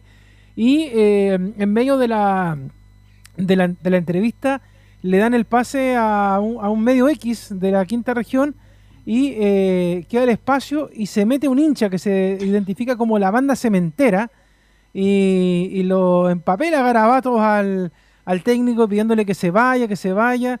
Y ahí obviamente Valeria Para, que era la encargada del, del Teams, que es la plataforma con la que se ocupó la conferencia, le pidió al encargado de prensa de, de la calera que lo sacara inmediatamente eh, de la conferencia porque fue un momento bastante incómodo. El técnico si no reaccionó después de esto, no, no dijo nada referente al, al insulto que recibió, sino que simplemente continuaron con la ronda de preguntas y una vez terminada la, la ronda de la calera, le pidieron a todos los colegas de la quinta región que se retiraran de la sala para a pasar a las preguntas de- del cuadro cruzado. Pero fue un momento bastante incómodo, nosotros rescatamos porque estábamos en vivo con la transmisión. El audio lo subimos a las redes sociales y ahí después ya llegó a todos lados porque los medios capitalinos, hay que decirlo, no estaban conectados. De hecho, en ese momento estaban rellenando, hablando de, de católica, dándole prioridad a la, a la católica y una vez que pasó esto, nosotros lo subimos y empezó a, escalar para todos lados. De hecho, varios colegas no- nos pidieron el audio para, para poder publicarlo en sus medios, los medios digitales y, y- saber qué es lo que había pasado. De hecho, muchos me preguntaban y cómo fue el contexto y, es lo que les acabo de contar porque, como les digo, por, a- a la- en las radios nacionales no estaban pendientes de la conferencia del equipo cementero porque sacaron la primera y segunda pregunta y se fueron porque esperaban obviamente la palabra de Gustavo Poyet. Esto que hay nomás, Velo, Leonardo, esto que hay nomás, no termina, porque no van a buscar a la persona que, lanzó los improperios contra el técnico de Calera, ¿no? Claro, o sea, lo- a lo más lo que podrían hacer es eh, ver obviamente en las próximas conferencias de prensa, eh, revisar obviamente cómo lo hacen para ver el tema de los accesos, porque son, son cuentas de Zoom, cuentas de Teams las que se le mandan a los encargados de cada medio de comunicación, al editor, al productor o al reportero, y ahí ellos ingresan. O sea, alguien de algún medio de comunicación filtró esta cuenta a la barra de, de Unión La Calera para que se pudieran meter. O sea, ahí si quisieran hacer una investigación tendrían que ver quién fue la persona o el medio que le entregó este link a, a la, a la barra para que se metiera al grupo y, y pasara lo que pasó. O sea, imagínense si esto pasara en una conferencia de Colo Colo cuando las cosas no andan bien o en la misma Universidad de Chile o en la misma Católica que también eh, estuvo malos días. Entonces la caja de resonancia hubiera sido mucho más grande, pero como pasó en la calera, quizás a lo mejor se va a manejar de manera interna y se va a conversar con los periodistas. Y hay que recordar otra cosa además, Carlos, que y, y no es por denostar, sino que eh, hay muchos medios regionales y medios partidar- partidarios, perdón, en donde participan las personas y no son periodistas. Y tampoco y tampoco son comunicadores, sino que son algunos hinchas que, que toman un medio, pagan por el arriendo de un espacio y se ponen ahí. Yo no lo veo con mal ojo, yo de hecho eh, de- defiendo mucho los medios partidarios desde, desde que partí yo en uno de ellos, pero la verdad es que siempre hay que querer tener un filtro, o sea, uno puede estar muy molesto No, con el te- respeto, si uno puede claro, decir muchas cosas, pero con respeto. Hay y que no, tener un poco de control. Y no, no Claro. po, bueno, cuestión Claro, si uno, ordinario. uno puede estar muy de- en desacuerdo con el técnico, con la dirigencia, y, y puedes preguntar las mismas cosas. Eh, Hay que ser astuto, más bien. Ese es la- el tema. Ahí Hay que ser bien astuto para No hay- poder preguntar las cosas. No hay que faltar el respeto, así que bueno. A ver, ¿qué contáis, Felipe? ¿Tenía algo que contar la última? No. Eh, Felipe, ¿algo más? Sí, para cerrar, muchachos, tengo la formación. Bueno, eh, se va a repetir eh, eh, la que planteó hoy día el técnico Gustavo Poyet. eh, va a partir con eh, Matías Dituro en portería, línea de cuatro en el fondo, Raimundo El Catuto Rebolledo. Por derecha centrales va, a ir Juan Fuentes, acompañado de Val Huerta. Y cierra la línea de cuatro por la izquierda, Cornejo Juan. En el medio campo, en la contención estarán Ignacio Saavedra y Juan Leiva. Y en labores de creación irá Marcelino Núñez y en delantera los tres eh, por derecha, José Pedro El Chapa Fuensalida. El centro delantero será el toro Fernando Sampedri y el reggaetonero Edson Puch. Por izquierda cierra la formación del elenco de eh, Gustavo Poyet, quien va a enfrentar el día miércoles a la escuadra de Argentino Junior, que por lo, de hecho le ganó en el campeonato nacional a- al elenco de Estudiantes de La Plata. Así es, gracias Felipe, muy amable Muy como buenas siempre. tardes, muchachos. Vamos a ir a la pausa y le vamos a preguntar de dónde salieron esos 30 minutos de fútbol que hace mucho tiempo que la uno Se tenía. equivocó Dudamel, ¿ah? Parece que se equivocó Dudamel. Todo eso a la vuelta a la pausa.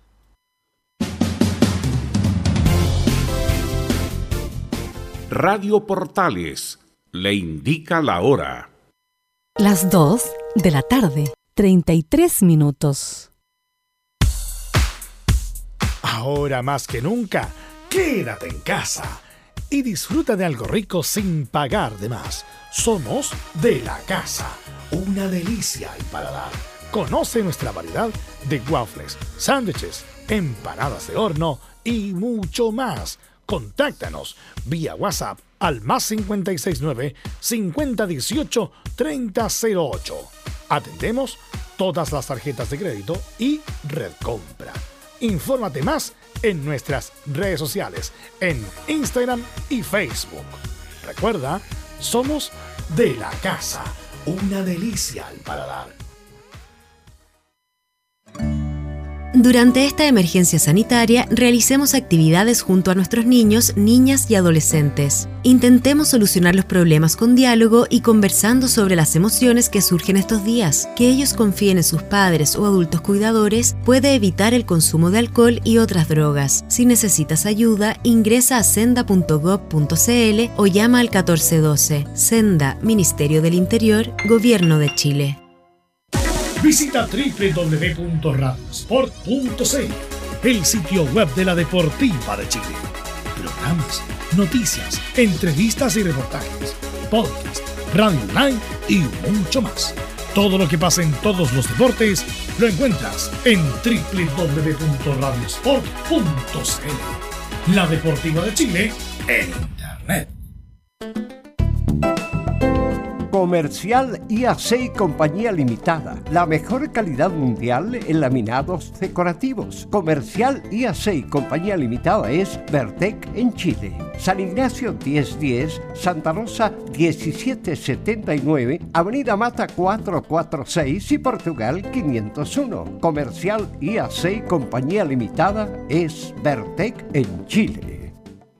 Desde todo Chile. Desde todo Chile. Y para todo Chile. Para todo Chile. Portales Digital está en todas partes. www.radioportales.cl Un acercamiento electrónico a todo lo que pasa en el fútbol. Escuchas Estadio en Portales en su edición central. La primera de Chile, uniendo al país de norte a sur.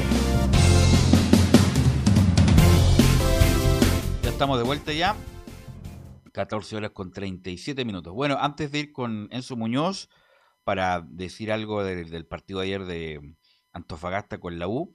Bueno, la U hace mucho tiempo y, y la gente a lo mejor que no escucha, pero como dicen, hace tiempo que la, que la U no jugaba al fútbol. Bueno, sacaba resultados, pero con empujones, jugando muy confuso, muy desordenado y con alguna individualidad, sobre todo de la Ribey en este último año y medio. La U consiguió resultados y eh, puntos para zafar del descenso. Pero independiente de toda la atenuante, sobre todo de la expulsión al minuto 30 de Sosa, donde el partido se abrió, la U hace mucho tiempo, ni con 9, ni con 10, ni con 11, ni con, estoy exagerando, ni 13, la U jugó bien al fútbol. Y ayer, sobre todo el segundo tiempo, la U jugó bien. Hace rato que la U no jugaba bien. ¿A qué me refiero? Bueno, que Arangui encontró libertad para moverse en ese flanco, para meter pelota, pelota al espacio, que Andía pasara con autoridad. Hasta Morales tuvo la chance de hacer un gol. El trabajo muy importante que hace Angelo Enríquez, porque justamente todos los movimientos que hace Enríquez es para crearle espacio a sus compañeros, sobre todo a la Ribey. Eh, mejoró, bueno, con la entrada de Luján, que también le da otro aire a la U cuando juega, porque le da eh, desequilibrio individual, dribbling, lle- llegada al arco, tuvo cuántas chances de claras de gol. Eso, por decir algo que es positivo. Cuando la U juega mal, aquí le damos duro, sobre todo a Dudamel, insisto. Pero ayer esos, minutos fueron muy buenos. Yo creo de los mejores futbolísticamente hablando del último año. Cuando estuvieron 11 contra 11 se vio lo mismo. ¿ah? Se vio lo mismo de la U, en un equipo con poca soltura, apretado, entre Espinosa, Moya y Sandoval. De ahí salía el juego de la U, pero con mucho pelotazo, aunque la U tuvo tres llegadas claras.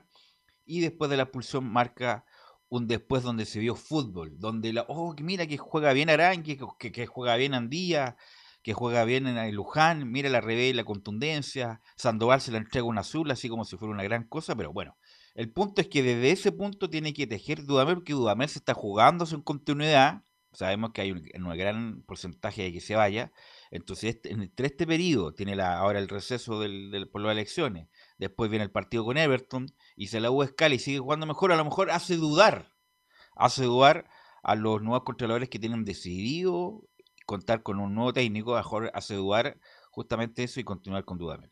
Sí, este, yo estoy de acuerdo contigo. Claro, en la medida que vaya ganando puntos, obvio que la cuenta de para Dudamel va, va subiendo, pero la U tiene que jugar con dos delanteros. Definitivamente, Velus. Ahí donde se para mejor.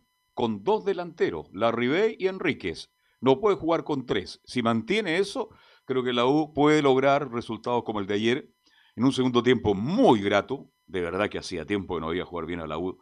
Y digamos las cosas como son. Cuando la U ganaba 2-0, el partido pudo haberse quedado 3, 4-0 Tres, cuatro, fácilmente. tranquilamente, sí. Tranquilamente. Entonces ganó bien la U y al final le hacen un gol por una equivocación defensiva y la U empieza también un poco a subir. Pero así de todo, siguió llegando, se, se creó oportunidad y le faltó la última jugada. Y me gustó, ahora lo digo, me gustó Luján ayer. Ayer fue un jugador realmente importante, muy importante en la Universidad de Chile. Bueno, todos los detalles nos va a contar Enzo Muñoz con su reporte, don Enzo.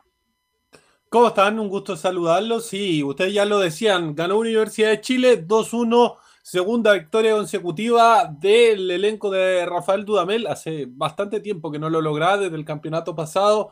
Esta es la primera vez en el campeonato y la primera vez también que, eh, que en la era de Rafael Dudamel, Joaquín Larribey anota dos goles, que otra cosa también importante y a destacar. Hace mucho tiempo que el delantero no anotaba dos goles cerca de seis meses tuvieron que pasar. La última vez fue el 21 de octubre contra Audax Italiano en un partido que terminó en empate a dos, pero que el delantero azul anotó dos goles. Escuchemos la primera de Rafael Dudamel que hace un análisis de lo que fue la victoria contra Deportes Fagasta. El, triunfo es totalmente mérito de la, de la actitud de los jugadores. Nosotros como cuerpo técnico, yo como entrenador, sencillamente soy un facilitador de una idea, les presentamos a ellos las características de, del rival, supieron leerla muy bien, se encuentra el rival en inferioridad numérica con, con la expulsión de uno de sus futbolistas y de allí en adelante pudimos tener mucho más espacio para poder para poder jugar con cierta libertad y con claridad en campo contrario. Así que esa, inteligencia y esa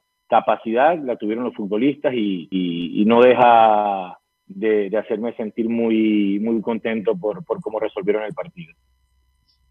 Ahí está la primera de Rafael Dudamel haciendo obviamente un análisis de lo que fue esta victoria. La segunda que vamos a escuchar tiene que ver con los cambios que se hicieron en el partido. Ya ustedes lo decían, esta línea de dos en la delantera con Joaquín Larribey y con Ángelo Enríquez también la analizó porque hubo más, más cambios obviamente que pateaba eh, las pelotas detenidas y todos esos cambios se refiere también Rafael Dudamel.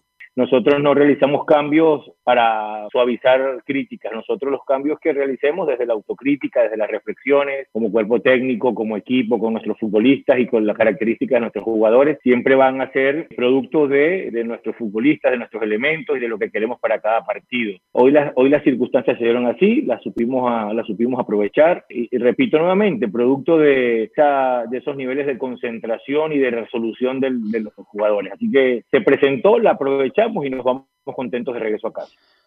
Bueno, no sé si se la escuché a, a don Salvador Biondi, que tuve la fortuna, Biondi, que, tu, recuerdo que tuve la fortuna de, de, estar con él, incluso ser dirigido por él un tiempo. Eh, bueno, obviamente que los delanteros nueve, si fuera como, como Ronaldo, el fenómeno, que además se, se, se engancha, se asocia y juega y además la meta dentro, perfecto, extraordinario, es de lo mejor del mundo. Pero si un jugador no hace eso, no se engancha tanto, bueno, la Ribey sí, pivotea harto para sus compañeros y hace ese trabajo anónimo, pero a veces no es tan pulcro a la hora de engancharse como Gustavo Canales, por ejemplo, y el mismo incluso eh, iniciar juego. Pero si la meta adentro, como la ha metido todo este tiempo, 19 goles la temporada pasada, gran cantidad de goles, y ahora lleva 3, es el goleador de la U, y cada vez que hay algún problema aparece la Ribey, no hay nada que hacer. Hay que mantenerlo. No, no hay nada que hacer. Cuatro. Cuatro, mira, Cuatro, gente, imagínate. ya. Cuatro goles, no hay nada que hacer, el goleador hay que dejarlo ahí porque siempre está ahí, si, si va a tener espacio lo va a meter adentro Camilo, y un goleador así no se... No, no, no es que haya muchos circundando Hay por, que el, aprovechar por el la barrio, Ribey. Camilo. No, hay, hay, hay poco, cuesta un, en general eh, cuesta encontrar un, un delantero que convierta esa cantidad de, de, de anotación y por lo menos la U ya lo, lo- lo encontró la semana, el, el año pasado y ahora ya tiene lo- los que le pueden dar los pases con Arangui ahí, con, con Cañete cuando se ponga... Andía, gran centro de Andía. Andía, gran Sí. centro de Andía Sí. para el segundo gol de... No, y cómo va, va, cómo va la Ribey, porque tira, el balón queda picante y va de inmediato. No, y la Ribey le ganó el quien vive a Tobías Figueroa arriba. Sí, pues nada más Justamente nada el, el mejor cabeceador del Antofagasta y le gana y le gana el quien vive y me, bueno, en una segunda instancia hace el hace el gol, así que bueno, Y sí, tuvo el tercero, ¿ah? Tuvo el tercero, tuvo el cuarto, ¿no? Y Enríquez también lo tuvo, en Luján lo tuvo varias veces, Morales, ¿no? Si la U tuvo tuvo eh, más más el cuarto que el tercero la U Enzo. Claro, y con un, obviamente, con un jugador que destacó por sobre el resto porque terminó haciendo los dos goles, ya lo mencionábamos. Así que escuchemos lo que dijo Rafael Dudamel sobre Joaquín Larribey. Yo prefiero que marque menos goles, pero que, pero que sea siempre colectivo como lo ha hecho y que el equipo siempre gane eh, y no marcar goles un jugador u otro para tranquilidad eh, individual. Este Larribey nos pone muy contentos a todos por no solamente por sus goles, sino por su, de la manera como se involucra en el juego colectivo, de la manera como se, se involucra en el juego asociativo y, y por supuesto que, que, vamos a celebrar y vamos a disfrutar el, el gol de Joaquín y, y, de cualquier compañero, pero sin duda alguna que, que el, el, goleador está en racha nuevamente. Justamente lo que estaba diciendo, en el sentido de que ¿qué preferir? ¿Un jugador que no haga tantos goles pero se asocie bien con su equipo o la meta adentro? Yo prefiero un 9 que la meta adentro. Pero obvio. Que la meta adentro porque, bueno, eso es lo que vale meter goles en el fútbol. Sí, lo colectivo ha mejorado, ha mejorado. ¿eh? Ha mejorado, sí. Hay algunos partidos que desaparece, obviamente, eh, y por algo salió, porque venía mal y, y ahí asumió Enrique. Pero bueno, yo creo que también la idea es que jueguen con dos centrodelanteros, se muevan por todo el frente del ataque y de ahí de atrás o Arangui o Cañete, más dos de contención. Bueno, pues el fútbol no es tan difícil, a veces los mismos entrenadores lo enredan en su Muñoz. Y otro jugador que destacaba también Carlos Alberto es Nahuel Luján. ¿Qué piensa de Nahuel Luján del partido que hizo el argentino? Lo, lo dice o lo expresa Rafael Dudamel en este siguiente audio acá en Estadio Portales. Hoy tuvo un buen rendimiento, hoy, hoy tuvo esa, esa demostración cercana a lo, que, a lo que uno espera y sabemos que es capaz Nahuel Luján. Nahuel sabe eh, y tiene un compromiso con él, con su, con su profesión y con, y con sus compañeros, con la institución, de, de rendir, de triunfar, de marcar una huella en el club y nosotros sabemos, tenemos total certeza Nahuel nos va a seguir dando muchísimo más Ahí estaba precisamente Rafael Dudamel refiriéndose al rendimiento del Nahuel Luján. ¿Qué es lo próximo para Universidad de Chile? El partido con Everton de Viña del Mar, que recordemos, esta fecha, la fecha que recién terminó, tuvo libre, pero sus anteriores resultados, por ejemplo, el partido de eh, la fecha pasada fue eh, contra Everton de Viña del Mar, o sea, fue contra La Serena, en, siendo Everton de local, un 4-0, se recuerdan, eh, con dos expulsiones Anteriormente a eso también había tenido un empate con Curicó, esta vez al cuadro de, la región del sur de nuestro país había empatado, también perdió con Colo Colo, así que no viene muy bien Everton de Viña del Mar. Un par de salud de cumpleaños, porque sí, hubieron cumpleaños. El día de ayer cumplió 40 años un jugador que se retiró, que tiene historia con Universidad de Chile, ahora está de comentarista en la señal oficial. Estamos hablando de Johnny Herrera Muñoz, que recordemos eh, se, retiró, se retiró del fútbol, pero vivió sus años más gloriosos con la camiseta azul y fue parte de un equipo que consiguió eh, la Copa Sudamericana. Y otro compañero que también estuvo de cumpleaños junto con él, estamos hablando de Gustavo Rubén Lorenzetti, que nació el 10 de mayo, pero de 1985, así que los dos saludos de cumpleaños que teníamos. Bien. Bueno, de Herrera hablamos mucho cuando se retiró, y de Lorenzetti, ¿qué decir? Bueno, un muy buen jugador que llegó a Coquimbo, me acuerdo. Sí, pues. Llegó a Coquimbo y después estuvo en. Después de Coquimbo fue a la U de Conce. La U de Conce. En la U de Conce se va a conocer Lorenzetti y, ahí, viene a la U. Después se va a Montillo, se va a Montillo eh, y llega Marino. Y Marino como que lo convence al principio, incluso lo habían descartado y, y, y San Pablo lo vuelve a llamar a Marino. Marino estaba en Buenos Aires. Y bueno, quedan los dos como para ser los armadores del equipo. Lorenzetti ganó muchos títulos con la U, fue muy importante en determinados momentos de la U. Un tipo muy decente, zurdo, talentoso. Empezó a jugar detrás de los delanteros, después con el tiempo empezó a jugar prácticamente al lado del volante de contención. Una zurda, muy buena zurda. El único detalle futbolístico de Lorenzetti es que no hacía tantos goles como uno esperaba. Eh, teniendo la posibilidad, porque siempre estaba cerca del área y en vez de rematar, tenía esa, esa deformación de como siempre habilitar. Habilitar, pasar el Pero no, muy buen jugador, tuvo mucho tiempo en la U y ganó muchos títulos, así que se le recuerda. Bueno, después estuvo en Nacional. Estuvo en Nacional. Y ahí volvió, vino a Chile a Iquique. Y, ahí hizo una buena campaña en Iquique el año pasado, en el torneo pasado. y está en Iquique, en la actualidad, así que... Y, no, y tuvo buen rendimiento el año pasado en Iquique. Muy buen, buen rendimiento Fue de los más decentes y siempre se le va a recordar con unas gestas como, por ejemplo, el partido con en libertad, de los penales que convirtió. Eh, así que no, está ahí en el. Va a estar siempre en el recuerdo de los dichos azules Gustavo Javier Lorenzetti. Oye, otro que tuve cumpleaños, Suazo, 40 años. Y eso sí que anda bien, ¿ah? Con 40 años parece que tuviera 25. Por Dios que anda bien Suazo. Está enganchadito más atrás, está como habilitador, en fin. Gran momento de Suazo en Deporte de la Serie. ¿Algo más, Enzo? ¿Usted cuándo está de cumpleaños, Don Enzo? Yo en un par de... a menos de un mes. ¿Pero cuándo? Dígame la fecha para anotarlo inmediatamente. El 5 de junio de 1900. Para, mandarle un despacho. Para mandarle un despacho. El 5, no, el 5 de junio, el mismo. No, pues un despacho. el mismo día que, que, Colo Colo ganó la Copa Libertadores, ese mismo día. Pero lo bueno es que este, este cumpleaños lo va a pasar acompañado. Y eso es lo bueno de este cumpleaños. Así que, bueno, muchas gracias, Enzo. Nos escuchamos mañana. Velus. Sí. Velus. solo la última, porque para que no se nos quede en el tintero, ya que estábamos haciendo un par de recuerdos, hoy día se cumplen nueve años de una remontada completamente histórica. Estamos hablando de la Copa Libertadores del año 2012, que recordemos, Universidad de Chile queda eliminada en eh, semifinales contra Boca Juniors de Riquelme, de, del Tanque Silva, entre otros, pero en octavos, en octavos de final, en octavos de final, el, la U se enfrentó a Deportes Quito.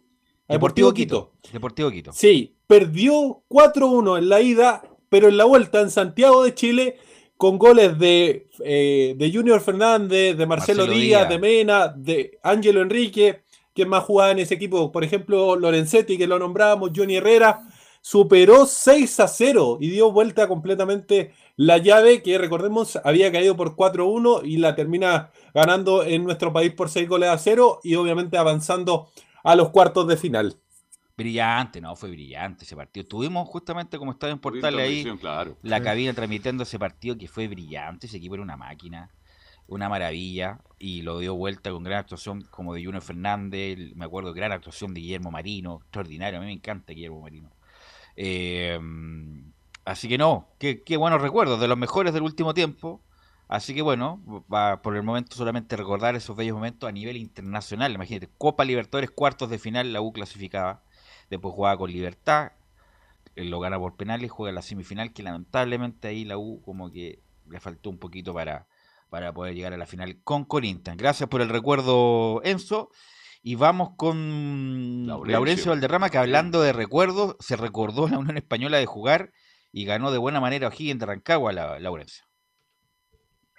Sí, justamente, eh, ¿qué tal muchachos? Buenas tardes. Eh, en, honor al tiempo, eh, vamos a ir lo más preciso y express posible con los tres equipos de Colonia, porque a los tres les fue bien este fin de semana y ciertamente, como ustedes bien lo decían, partió Unión Española goleando cuatro a uno O'Higgins de Rancagua con el mérito de, haber jugado con un hombre menos. La última eh, media hora eh, y por cierto eh, con un con varios méritos. Por ejemplo el cortar una racha de cinco partidos sin ganar cuatro, cuatro tres caídas y, dos empates. El, técnico César Bravo que justamente no ganaba Unión desde visitas desde la vez anterior que dirigió César Bravo que fue em, a fines de enero pasado cuando le ganó 4-2 a Curicó unidos, así que obviamente vamos a ir de inmediato con las sensaciones. Quien en la primera que vamos a escuchar dice que siempre es importante asumir y ganar más ante un equipo que iba puntero en la tabla. Sí, no, siempre es importante ganar, siempre va a ser importante asumir y ganar. Y, creo con un buen juego también que se pudimos realizar frente al, equipo que iba en la, punta de la tabla de posiciones. Y eso también te da, energía, le da motivación a los jugadores y, y puede proyectar de mejor manera lo que viene.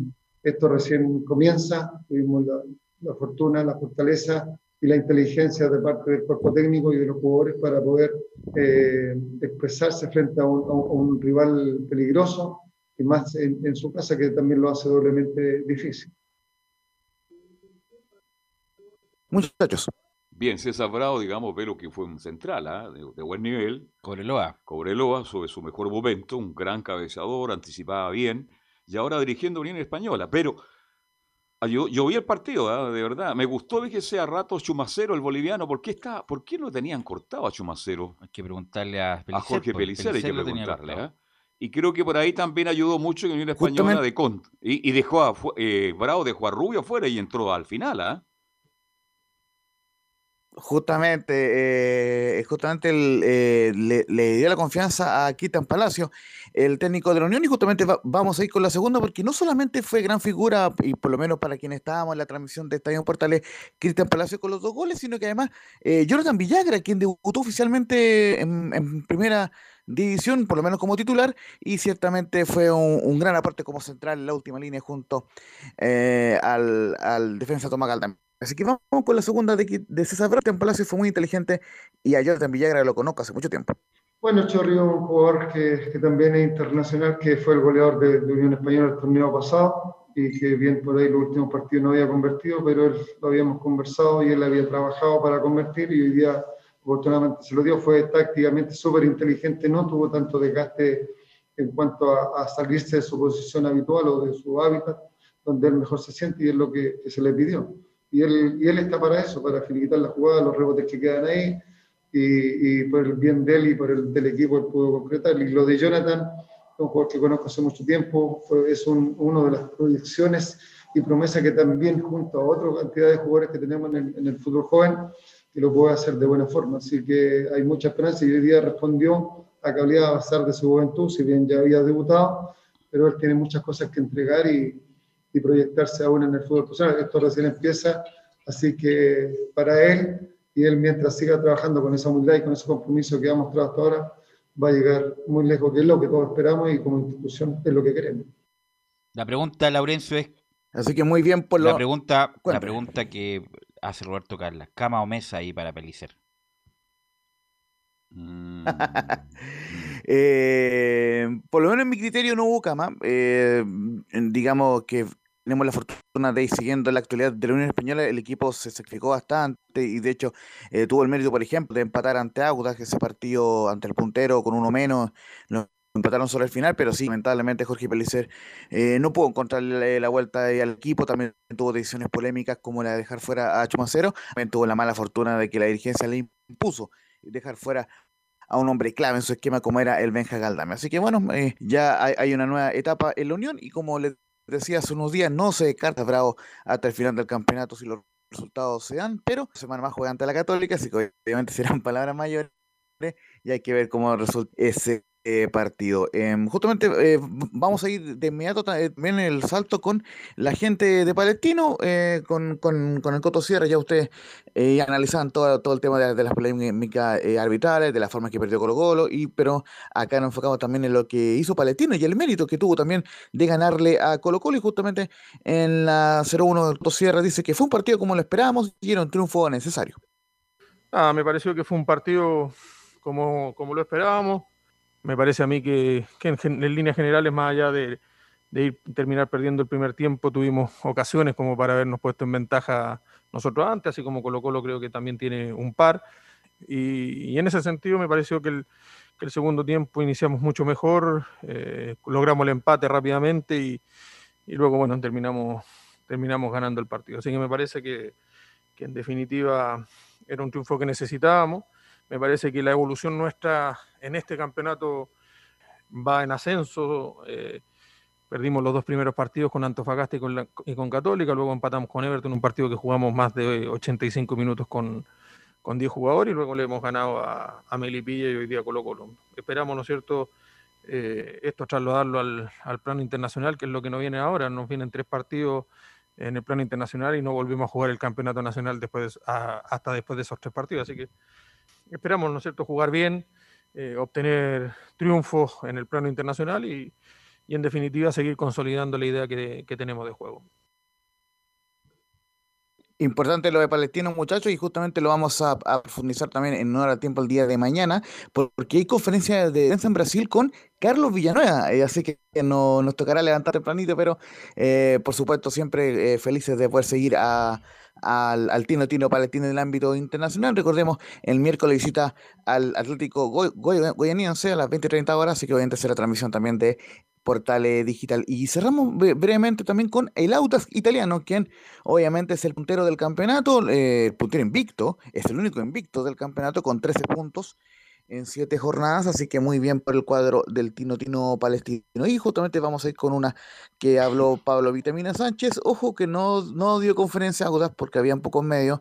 Ahí hay, hay, un tema ahí que, que corregir a futuro, pero además sí que, nos enviaron los audios. Y, y fue tarde la, que fue tarde y día, del día, día, de la domingo, madre. día domingo, día de la, día de la madre, entonces estaba la Laurencia, estaba Laurencia expulsado Cerecea, pero era el y el puntero. Que no está. No. ¿Ah? Era el puntero. Algo así.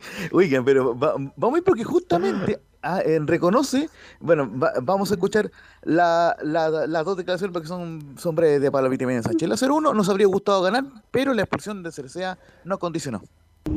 La verdad que en definitiva, bueno, eh, nos hubiera gustado hoy ganar, sobre todo teniendo en cuenta que éramos locales y que veníamos de un empate la semana pasada en el clásico, pero bueno, en definitiva eh, fue un partido duro, el rival hizo un buen primer tiempo, pudimos corregir en el entretiempo, salimos bien a jugar el, eh, complemento y lamentablemente la, expulsión de, Roberto nos condicionó un poquito. Eh, supimos mantener el orden, aguantamos bien, no, lo pasamos mal, pero sí claramente perdimos poderío ofensivo con, la expulsión de Roberto y bueno, se terminó empatando el partido.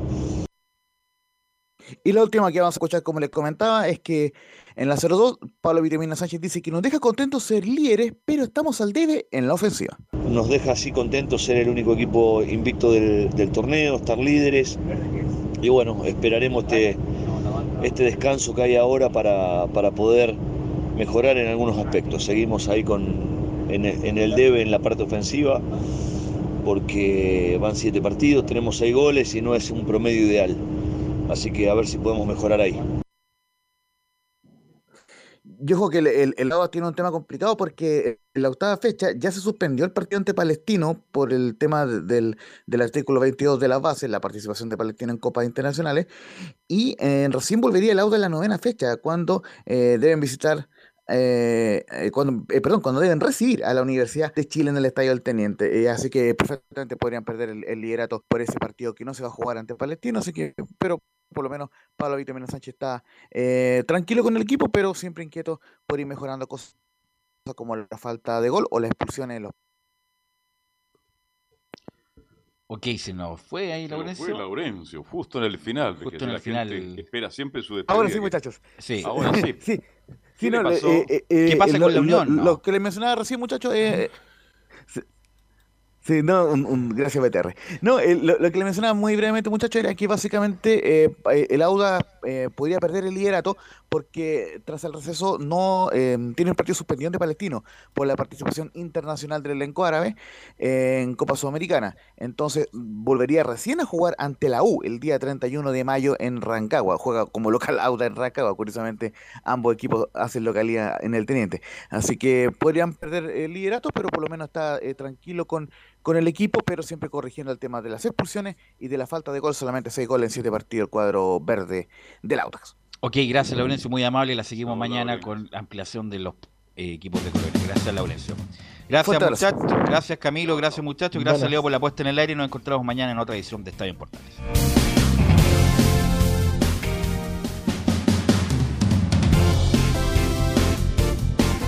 Fueron 90 minutos con toda la información deportiva. Vivimos el deporte con la pasión de los que saben. Estadio en Portales fue una presentación de Almada Comercial y Compañía Limitada. Expertos en termolaminados decorativos de alta presión.